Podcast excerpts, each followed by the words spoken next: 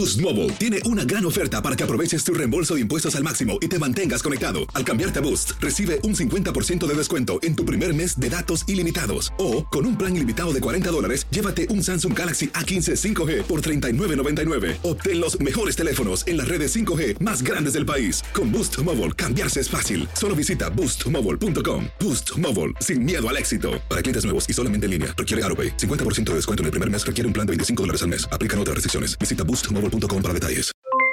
Aloha, mamá. ¿Dónde andas? Seguro de compras. Tengo mucho que contarte. Hawái es increíble. He estado de un lado a otro con mi unidad. Todos son súper talentosos. Ya reparamos otro helicóptero Blackhawk y oficialmente formamos nuestro equipo de fútbol. Para la próxima te cuento cómo voy con el surf y me cuentas qué te pareció el podcast que te compartí, ¿ok? Te quiero mucho. Be All You Can Be, visitando goarmy.com diagonal español. Hacer tequila, Don Julio, es como escribir una carta de amor a México. Beber tequila, Don Julio, es como declarar ese amor al mundo entero. Don Julio es el tequila de lujo original, hecho con la misma pasión que recorre las raíces de nuestro país. Porque si no es por amor, ¿para qué? Consume responsablemente. Don Julio Tequila, 40% alcohol por volumen, 2020. Importado por Diageo Americas, New York, New York. ¿Qué tal, mi gente? Te saluda Emanuel González de Mark Wahlberg Auto Group. Somos la agencia más grande de Chevrolet y GMC de todo Columbus, donde encuentras los carros y camionetas nuevos, cero millas al mejor precio. También contamos con más de 800 carros usados de todas las marcas en inventario. Te podemos aprobar con número ITIN y aceptamos identificación o pasaporte de tu país. En Mark Wahlberg te esperamos con los brazos abiertos. Visítanos hoy mismo, 3900 West Broad Street, al west de la ciudad, a un lado del casino. Te atendemos completamente en español. Márcanos ya, 833-699-0792. El siguiente podcast es una presentación exclusiva de Euforia On Demand. Antes que nada, me gustaría un poco describir lo que es el autismo. Eh, bueno, el autismo entra dentro de un trastorno que se llama el espectro autista y hay cuatro tipos de autismo. El autismo que conocemos, eh, que comúnmente se caracteriza en problemas de socialización, comunicación, movimientos repetitivos y bueno, se necesita toda una evaluación psicopedagógica para poderlo diagnosticar. Mm. Luego está el estilo que le dicen el Asperger, que es muy parecido al autismo, pero son personas que, so- que pueden interaccionar mejor socialmente y pueden ir a la escuela, digamos, toda la parte de inteligencia, eh, el IQ, el, el cociente intelectual, lo tienen elevado, pero su el, el detalle es que no pueden, tienen dificultad en lo que es la empatía, toda la parte de interacción social, el poderse poner en, la, en, en el lugar del otro. Después viene otro que es el síndrome de Ehlers, que ese es un síndrome que es muy difícil de diagnosticar antes de los dos años. El autismo se puede diagnosticar antes, se decía que desde los tres años podíamos ver algunos comportamientos, pero ahora hay nuevas evaluaciones que se pueden diagnosticar desde los seis meses. Wow. Entonces, eh, muchos de los, bueno, nosotros profesionales esperamos que mientras más temprano se diagnostique es mejor porque se puede hacer una intervención a tiempo, que va esto muy enlazado a lo que vamos a hablar hoy sobre el porcentaje e incremento en, decremento más bien en lo que es el diagnóstico en, en autismo en estos últimos años. Y bueno, el, el cuarto sín- síndrome o trastorno es el generalizado del desarrollo. Este le llaman el no específico porque tiene un poquito de todo, pero no se puede diagnosticar completamente. Es muy difícil, son estos muchachos que vemos que son muy obsesivos en, en- en sus cosas, quieren estar repitiendo muchas veces lo mismo, igual les cuesta trabajo la parte de comunicación, severos problemas de comunicación y toda la parte de recipro- reciprocidad social. Me llama mucho la atención, doctora, lo que acaba de explicar, eh, que mientras más temprano podríamos diagnosticar, es mucho más efectivo el poder atacarlo. Eh, ¿De qué se trata esto? Eh, ¿Cómo y cuáles son esas metodologías que se implementan para poder salir adelante al paso de esto? Claro, esto, este tema me fascina a mí y bueno, estamos hablando de un, de un tema que se llama plasticidad cerebral. Es una de mis, mis especialidades, digamos, mi tesis de licenciatura fue es un programa de estimulación temprana, lo hice con niños con parálisis cerebral, pero bueno, habla mucho de esta base de mientras mejor en ambas partes, tanto para el niño como para la familia. Mientras antes se diagnostique, la familia también se puede preparar.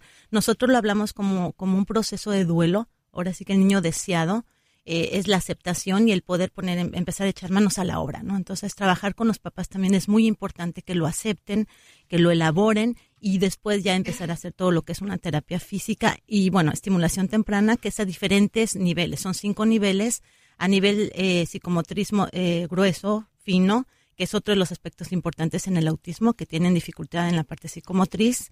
Después viene la parte social, que bueno, sería el aspecto más fundamental en el autismo. Eh, la parte de vida diaria que le llaman todo esto de bañarse solos, comer solo, todo lo que es independencia.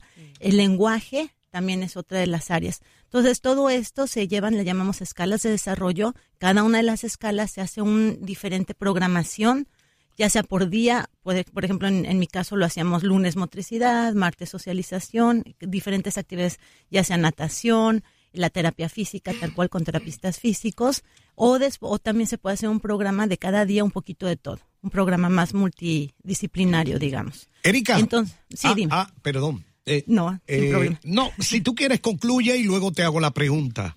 En- Bueno, no, es solamente es esto, que mientras, rapidísimo para cerrar esta parte de plasticidad cerebral, mientras más se dé la estimulación de, as- de afuera hacia adentro, entonces las neuronas van a tener más conexiones. Hay una sustancia que se llama mielina, que es la que hace que haya conexiones entre las, las neuronas, y a veces esta mielina está, está se, se desarrolla entre los 0 y 6 años de edad.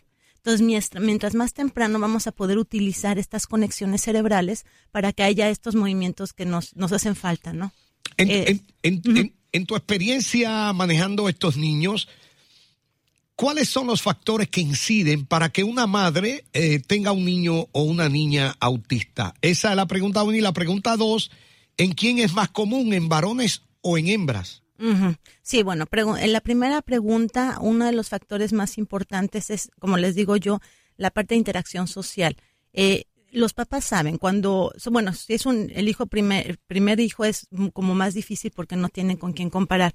Pero cuando entran a la escuela o cuando comparan con otros niños, yo siempre les, les recomiendo a las mamás ahora también por este salud mental que vayan a estos grupos de estimulación temprana que luego hay para, para niños desde pequeños para que también ellas socialicen porque a veces estamos muy solas como mamás cuando estamos con nuestros bebés. Eh, y al ver esto, entonces nos damos cuenta que hay algún retraso en alguna de las áreas. El área primordial en autismo es la parte de interacción social, que lo ves que no se, no se sonríe, que no, no te voltea a ver, no hay interacción en ojo, que no te vea los ojos. Eh, eh, puede ser un poco el retraso motriz, como les decía también. Eh, y ya bueno, más grandecito va a ser esto que les digo, el- la falta de empatía, que no, que no se, como que están ensimismados, están en su propio mundo. En la y- reacción, no la reacción, reacciones. sí, no, o sea, por ejemplo, si alguien le, eh, si él pega, pero el otro llora, no, no, ni siquiera le importa que el otro esté llorando.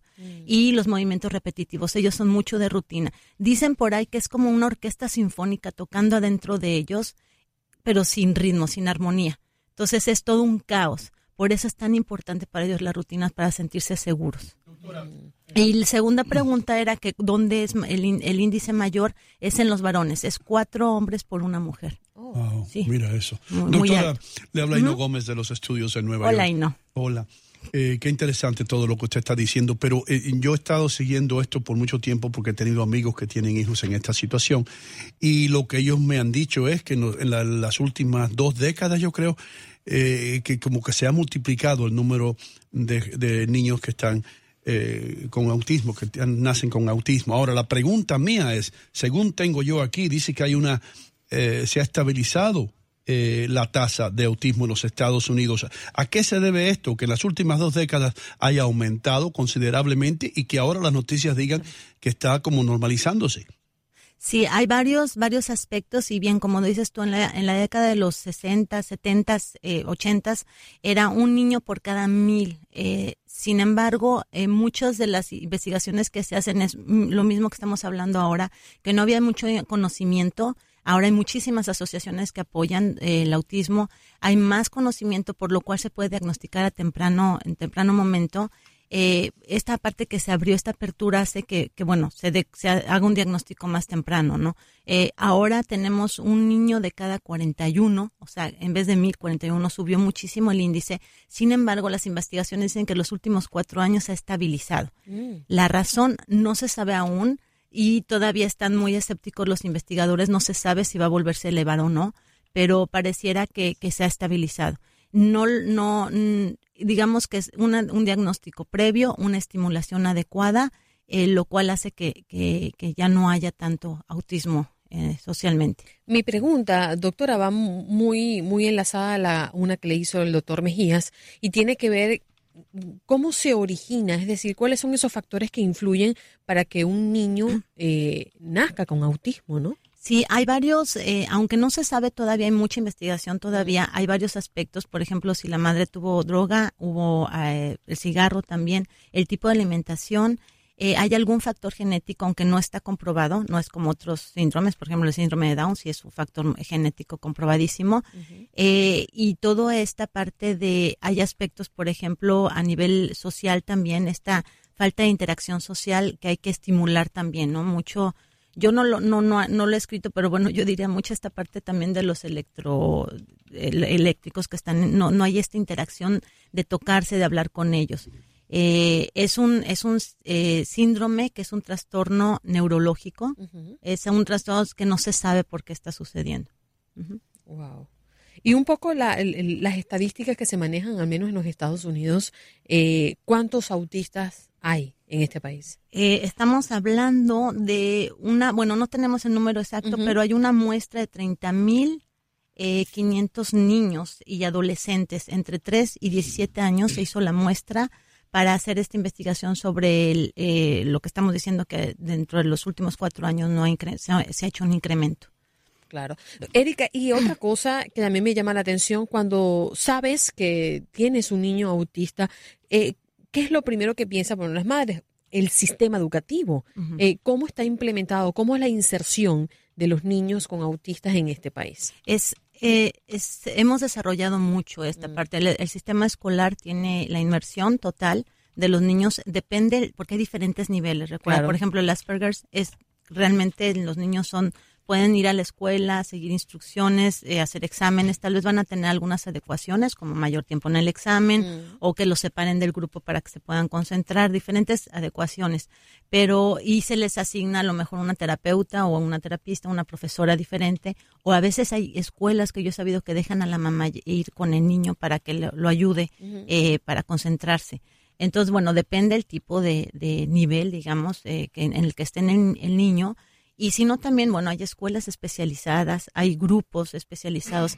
Eh, algo que quiero enfatizar mucho es, primero, bueno, esta parte, cuando seas papá y ves algo diferente, no temas, ve inmediatamente para que se haga un diagnóstico. Mm. Insiste, eh, reúnete con grupos de apoyo. Es muy importante, hay grupos eh, de, de, apoyo, así como grupo de terapia de grupo, en donde puedes hablar de esto. No, estás, no están solos, hay mucho que hacer eh, el, en mi experiencia propia, eh, al menos cuando trabajé, como les digo, mucho con parálisis cerebral, era muchísimo el soporte de los papás. Emocionalmente mm. necesitamos ayuda, cualquier papá necesitamos ayuda. Emocionalmente es muy importante aceptarlo y tener toda esta capacitación de cómo estimularlos. Mm. Doctora, nos tenemos que ir, pero qué interesante está esto.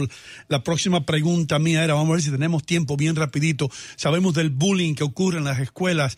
Las escuelas a nivel local están haciendo algo para proteger a los niños que sufren de autismo eh, de los bullies?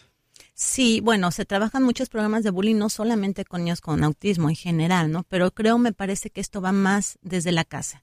En la tolerancia, es muy mm. importante trabajar con tolerancia. Doctora, ¿dónde se pueden enterar aquellos oyentes que nos escuchan?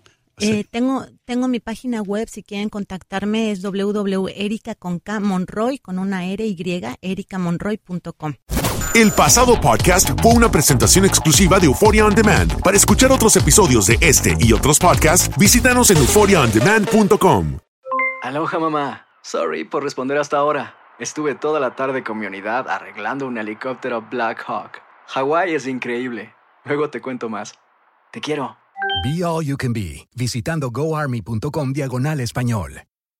¿Qué tal mi gente? Te saluda Emanuel González de Mark Wahlberg Auto Group. Somos la agencia más grande de Chevrolet y GMC de todo Columbus, donde encuentras los carros y camionetas nuevos, cero millas al mejor precio. También contamos con más de 800 carros usados de todas las marcas en inventario. Te podemos aprobar con número ITIN y aceptamos identificación o pasaporte de tu país. En Mark Wahlberg te esperamos con los brazos abiertos. Visítanos hoy mismo, 3900 West Broad Street, al oeste de la ciudad, a un lado del casino. Te atendemos completamente en español. Márcanos ya, 833-699-0792.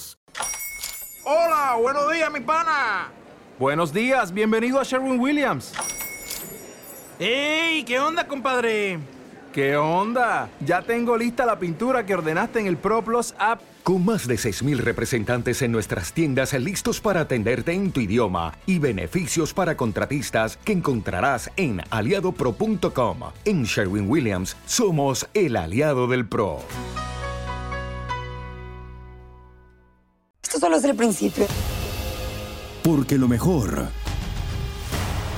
Esto no se va a quedar así. lo más impactante, ¿Por qué? Soy tu padre. Esta mujer me robó. Por favor, abre tus ojos.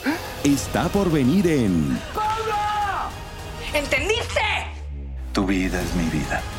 De lunes a viernes a las 8 por Univisión. Y eso sí que amerita un brindis, ¿no crees?